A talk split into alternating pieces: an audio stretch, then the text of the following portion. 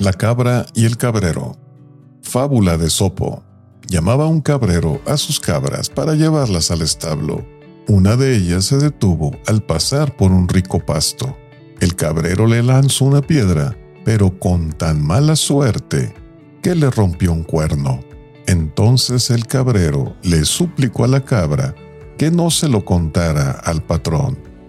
A lo que la cabra respondió, Quisiera yo quedarme callada, mas no podría. Bien claro está a la vista mi cuerno roto. Moraleja, nunca niegues lo evidente.